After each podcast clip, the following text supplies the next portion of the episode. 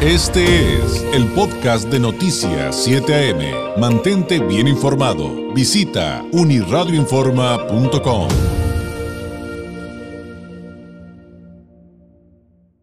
Eh, pues usted ya me habrá escuchado de que uno de los medios periodísticos eh, favoritos de su servidor se llama Animal Político y aquí hemos tenido la oportunidad de platicar con varios de sus colaboradores, de sus periodistas, reporteros e incluso directivos. Y hoy Hoy eh, me da eh, mucho gusto tener la oportunidad de platicar con Manu Ureste, él es periodista de Animal Político, es Premio Ortega y Gasset 2018, coautor del libro La estafa maestra, porque Manu, muy buenos días, qué gusto poderte saludar. El tema, el tema del trabajo de la Auditoría Superior de la Federación respecto al aeropuerto de Texcoco, ¿cómo ha dado de qué hablar? Muy buenos días. ¿Qué tal? Muy buenos días. Pues un gusto estar aquí contigo, con tu auditorio y bueno, pues sí, eh, como comentas, eh, eh, la Auditoría Superior de la Federación y su informe está dando muchísimo de qué hablar en estos días, desde el sábado que se presentó el informe. Primero, hay que decirlo, cuando se presentó el informe, yo, por ejemplo, incluso personalmente dije que me había sorprendido el trabajo tan duro, tan demoledor que había presentado la auditoría, señalando principalmente las principales obras y programas sociales del gobierno actual de López Obrador con múltiples irregularidades. Y entre ellas pues que la auditoría estaba señalando que el costo de la cancelación del aeropuerto nos iba a costar más de 330 mil millones de pesos cuando se había dicho que no iba a pasar de los 100 mil millones de pesos. ¿Y cuál es la sorpresa? Y también pues hay que decirlo, la excepción o la preocupación al menos que eh, muy poco después de presentar este informe, el presidente López Obrador sale en su habitual conferencia mañanera y dice que pues que están mal y que tiene otras cifras. Eh, al principio yo creo que muchos pensamos de, bueno, pues habrá que ver esas otras cifras que dice el presidente, pero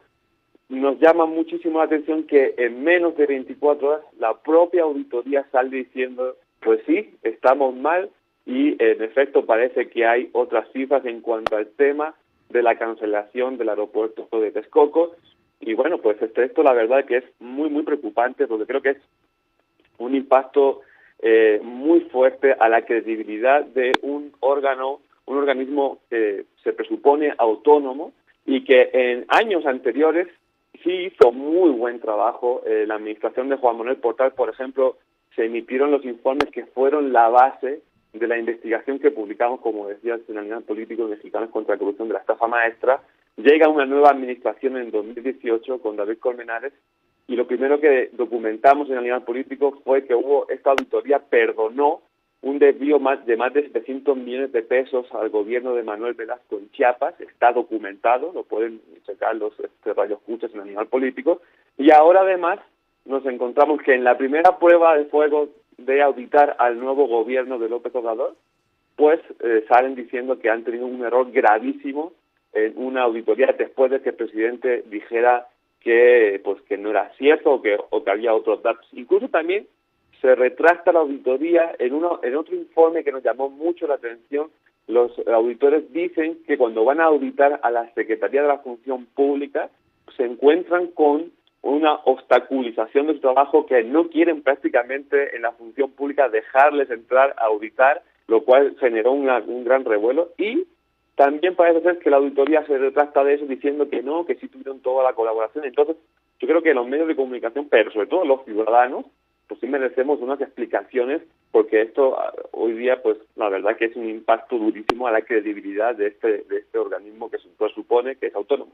Y que además, Manu, están relacionados directamente con los temas de acabar con la, de acabar con la opacidad, generar transparencia y en consecuencia en un camino muy largo de, de, conceptos y actividades, pues el gran objetivo de esta administración federal, ¿no? Porque también hay que decir lo que es acabar con la corrupción. Y para poder acabar con la corrupción, pues se necesitan estos tipos de ejercicios y una auditoría que sea eficiente, eficaz y pues eh, profesional. Exacto, pues es,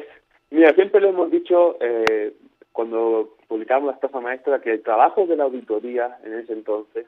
estamos hablando de 2017 eh, y las auditorías previas que se hicieron desde 2003 a, a 2017, desde la publicación del reportaje, eh, era, fue fundamental para poder documentar ese megacaso de corrupción eh, del gobierno federal anterior. Fue fundamental. Por lo tanto, por eso nos parecía que era casi, casi de los pocos oasis que había en México donde sí se realizaba un trabajo serio, donde sí se realizaba un trabajo para denunciar corrupción a todos los niveles y por lo tanto nos parecía fundamental cuidar a la auditoría. Pero la verdad, hay que decirlo, en la nueva auditoría del señor David Colmenares, eh, pues están viendo cosas muy, por decirlo menos, muy extrañas, muy raras, que sí nos hacen tener una gran preocupación de qué está pasando en la auditoría y de por qué se están pegando estos, este, pues, eh, bueno, bandazos, porque ahora eh, eh, creo que es la primera vez, te pongo este dato que es muy importante, creo que es la primera vez en más de 20 años de que existe la auditoría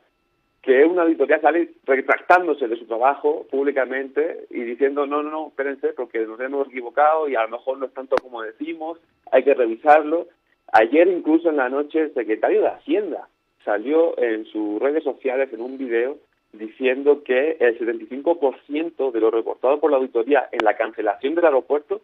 es erróneo, pero además deslizó ahí un,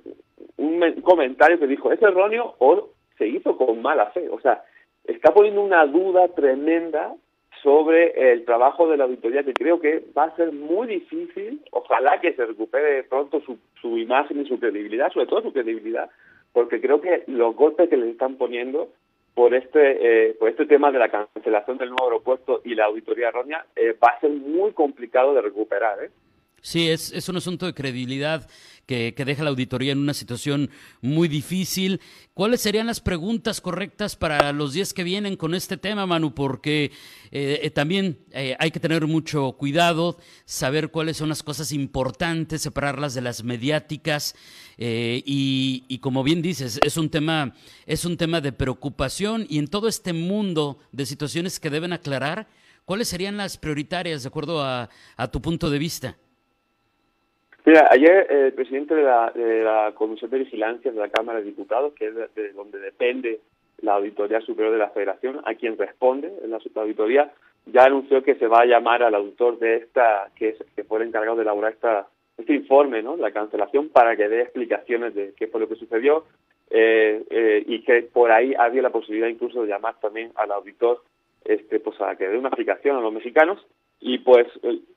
en un principio, te soy muy sincero, no tengo este, tampoco muchas expectativas que vayan a decir mucho más de lo que ya han dicho en, el comunicado que emitieron diciendo que iban a revisarlo. Pero eh, pues creo que sí merecemos los mexicanos, la ciudadanía, una explicación que convenza, que sea a detalle de qué fue lo que sucedió y que haya responsabilidades, porque un error así es se puede tener errores en la auditoría, obviamente no son infalibles, pero un error de ese calibre y que está ocasionando este daño debería de eh, pues tener consecuencias, ¿no? Y por lo tanto ver, sobre todo, aclarar qué es lo que lo, lo que lo que sucedió. Y creo que son las respuestas, las preguntas que hay que hacerle y las respuestas que la auditoría nos debe de dar, porque, insisto, su credibilidad que es fundamental para el combate a la corrupción en México antes, ahora y, en el futuro, pues está en juego, ¿no? Entonces este, esperemos que que sí den las respuestas y no se queden en el mensaje en el, en el, pues, eh, en el mensaje que, que, mandaron a los medios diciendo que bueno pues que están equivocados y que la van a revisar porque sinceramente eh, eh, sería muy muy deficiente esa respuesta y, y claramente insuficiente.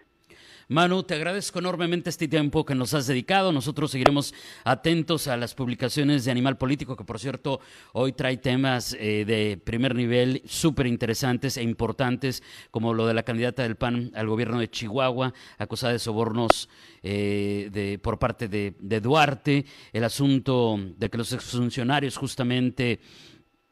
eh, de Enrique Peña Nieto hasta Leo Zamblo eh, están involucrados en todo este eh, recuento de la auditoría, pero también cómo han subido 56% de las quejas por falta de datos en respuestas de transparencia con esta nueva administración federal. Manu, un abrazo a la distancia, muchas gracias y muy buenos días.